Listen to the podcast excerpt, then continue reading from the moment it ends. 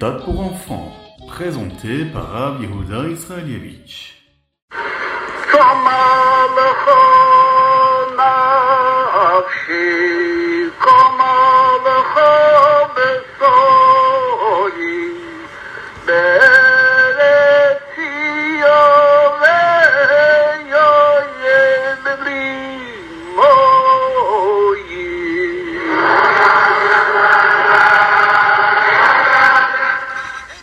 A une coutume dans la Chassidut Rabad qu'après Simchat Torah, une annonce est faite à la synagogue Veya Akov Alach les Darko. Cela vise à rappeler à chacun de prendre les forces spéciales que nous recevons pendant les Yamim Tovim du mois de Tishri et à les emporter avec nous toute l'année.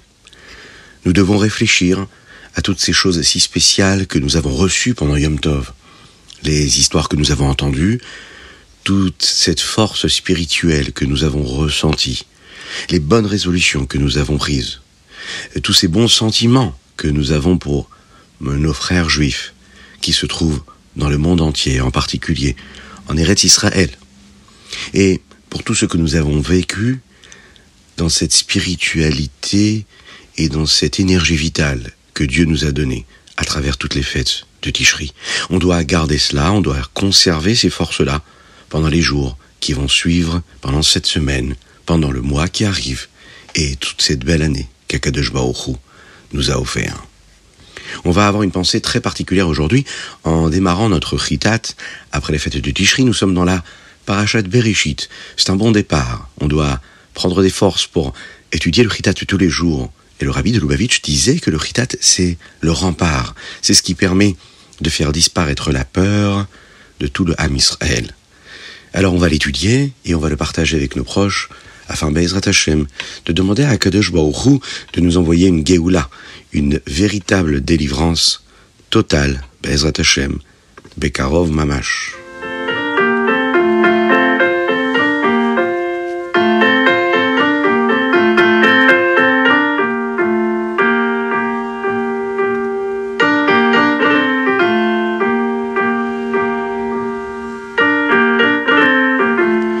Aujourd'hui, nous sommes le lundi, Yom Sheni de la Parashat Berishit, Isrouchag.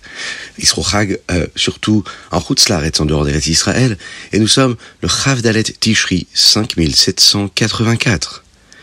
Nous allons étudier donc le Sheni. La Torah revient et nous parle euh, de la façon avec laquelle Akadosh Baruch Hu a créé les êtres humains. Akadosh Baruch Hu a pris de la terre de toutes les parties du monde pour le corps.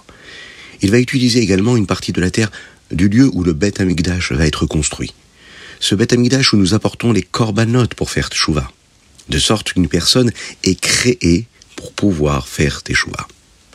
Nous avons appris que le troisième jour de la création du monde, les plantes ont commencé à pousser. Cependant, elles ont seulement commencé à pousser dans le sol. Elles ne poussaient pas encore hors du sol. Pourquoi? Eh bien parce qu'il n'y avait pas encore de pluie. Alors Hachem rendait le sol humide, mais il ne pleuvait que si une personne le demandait. D'ailleurs, dans la tefila que nous avons prononcée à Shmini Atzeret, nous avons d'ailleurs commencé à dire Mashiva Ruach ou Morida Geshem. Hachem va utiliser cette humidité avec la terre pour créer comme une forme de pâte qui va, elle, façonner une personne. Ensuite, Hachem va souffler une neshama à l'intérieur. Va be'apav nishmat. C'est une partie de lui-même. Et il va l'appeler Adam. Un être humain du mot Adama. Adama qui veut dire la terre. Pourquoi? Car c'est de là que l'homme a été fait. Hachem va remplir le Gan Eden de beaux arbres et de belles plantes. La Torah nous dit que c'était principalement des pommiers. Et il va y placer Adam Arishon. La Torah nous en dit maintenant beaucoup plus sur le Gan Eden.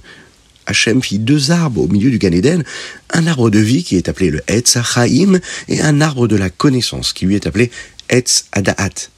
Des rivières sortaient du Gan Eden et rendaient les endroits où elles coulaient très bons.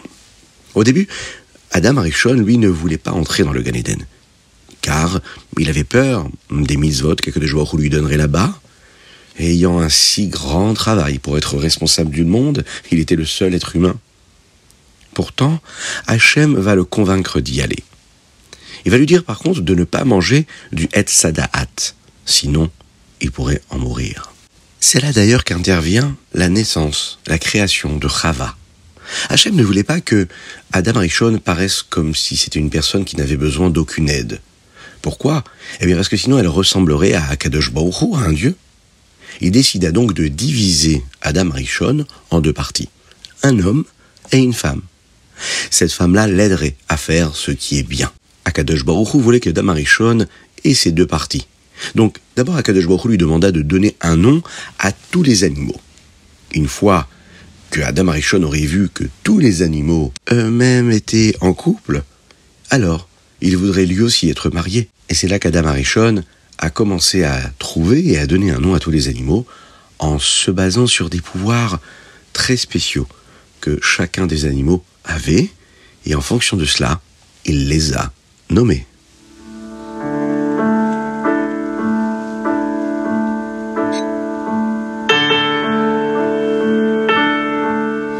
Nous allons passer tout de suite au Teilim, mais, mais avant cela, on n'oublie pas de mettre une petite pièce dans la Tzedaka, parce que grâce à la Tzedaka, Mashiach peut arriver, et va arriver, Bezrat Hashem, et on va rajouter une petite pièce dans la Tzedaka aujourd'hui pour tous nos frères qui sont en Eretz Israël qui souffrent.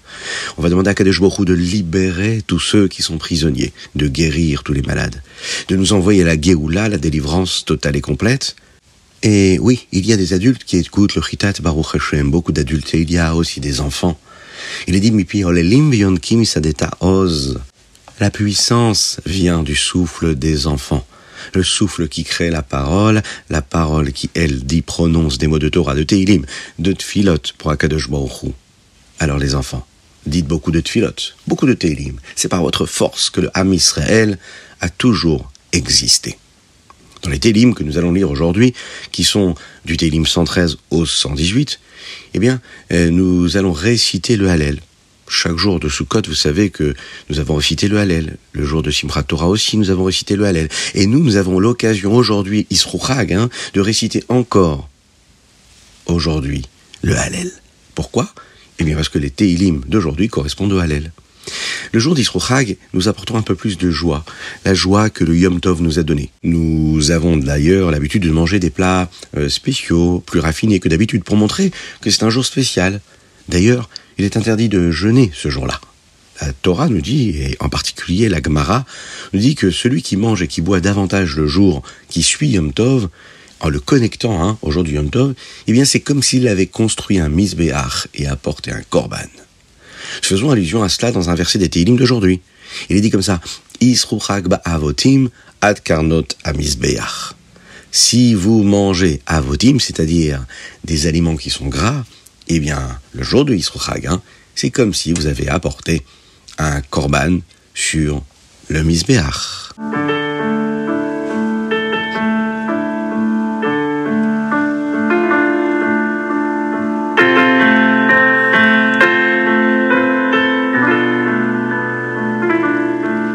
Et nous passons tout de suite au Tania du jour. Aujourd'hui, le Rabbi Shmuel nous enseigne qu'il ne faut pas parler pendant la tfila. Imaginez que vous attendiez depuis longtemps de voir quelqu'un de spécial. Enfin, il vous dit qu'il viendra chez vous demain. Alors, bien sûr, vous êtes très très très impatient de le voir. Vous avez tellement attendu cette personne-là. Ah, imaginez que votre invité spécial arrive, mais vous n'allez même pas lui parler. Vous décidez que vous devez faire des courses, ou bien autre chose.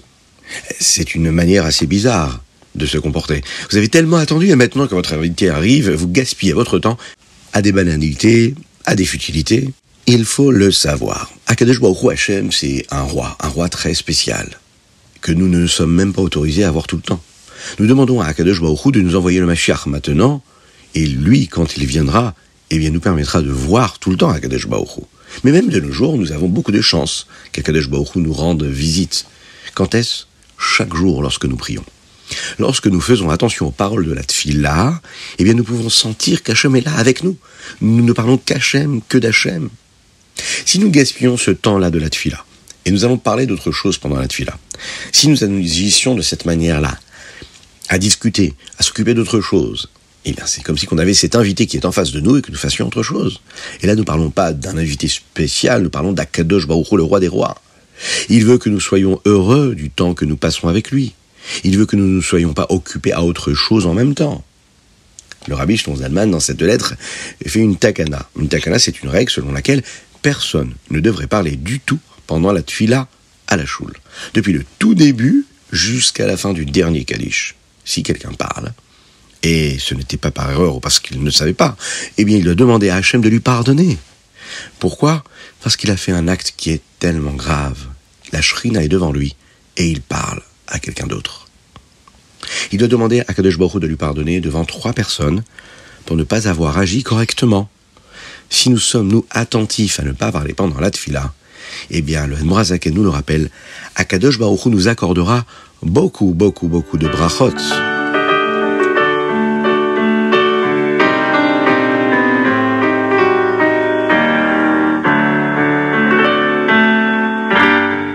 Et dans le Hayom d'aujourd'hui, aujourd'hui nous sommes le Chav et Tishri, le Rabbi nous parle de ce qu'est un Farbrengen. Tout d'abord, un Farbrengen, c'est très important dans la vie d'un chassid, c'est très important dans la vie d'un juif. En faisant partie d'un Farbrengen, cela nous amènera à développer davantage la Havat Israël, l'amour de notre frère juif. Alors comment fonctionne un Farbrengen Le Rabbi nous explique comment il devrait être organisé. Quelqu'un doit être responsable de diriger le Farbrengen. Il devrait parler de comment nous pouvons devenir de meilleurs juifs et de meilleurs chassidim, à améliorer notre comportement. Nous devrions prévoir des moments pour étudier la chassidut et nous assurer d'étudier vraiment pendant ces moments. Pas juste passer du temps, mais étudier avec profondeur, avec sérieux et concentration. Le rabbi nous dit que la personne qui dirige le Farbringen ne devrait pas se sentir supérieure aux autres et avoir le droit de leur dicter ce qu'ils doivent faire. Elle devrait aussi se parler à elle-même car elle, elle a également besoin de s'améliorer. Si elle parle d'un sujet qui ne pose pas problème pour elle, elle devrait quand même réfléchir à comment elle peut faire mieux dans ce domaine, ne serait-ce qu'à certains égards. De cette façon, lorsqu'elle parle, eh bien tout le monde dans le Farwengen pourra l'écouter et voudra faire ce qu'elle dit, parce qu'elle elle verra bien que cette personne-là ne donne pas juste une leçon, mais qu'elle vit son message. Elle doit faire très attention à ne pas embarrasser qui que ce soit lorsqu'elle parle on ne doit pas remettre quelqu'un en place, faire de critiques euh, particulières. Un Farbringen chassidique est toujours basé sur la Havat Israël et le souci, le souci de ressentir ce que son frère juif a besoin de recevoir, d'être là pour lui, d'aimer son frère juif.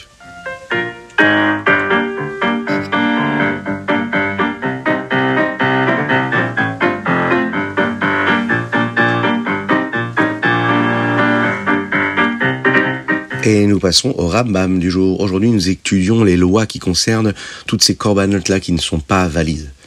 Le Rambam nous rappelle euh, qu'il y a des règles particulières à respecter.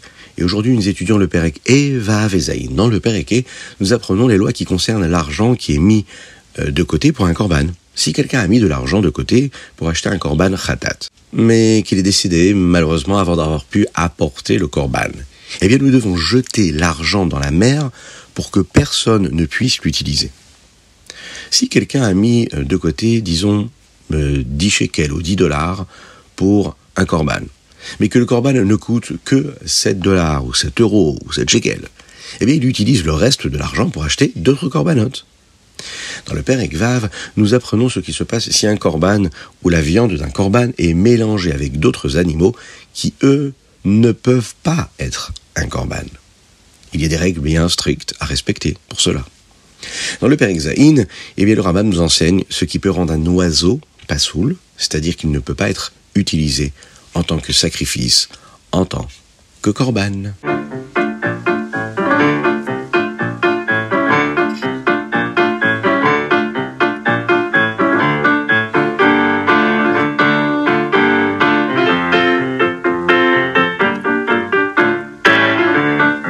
C'était le Rita du jour. J'espère que vous avez passé un bon moment d'étude. Que le jour vous bénisse et qu'il vous protège, qu'il inonde le Ham Israël, le peuple juif, de bonté, de grâce et de miséricorde, qui nous délivre de cet exil, qu'il puisse apporter la guérison totale à tous ceux qui en ont besoin et qu'il libère tous ceux qui en ont besoin. Qu'Akadosh Baruch nous aide à accomplir la Torah et les mitzvot dans la simcha, dans la joie. Faites cela. Accompagnez vos frères juifs. Donnez-leur la possibilité d'étudier le Chitat partagez ce moment-là. Envoyez-nous vos dédicaces sur les 06 61 76 87 70.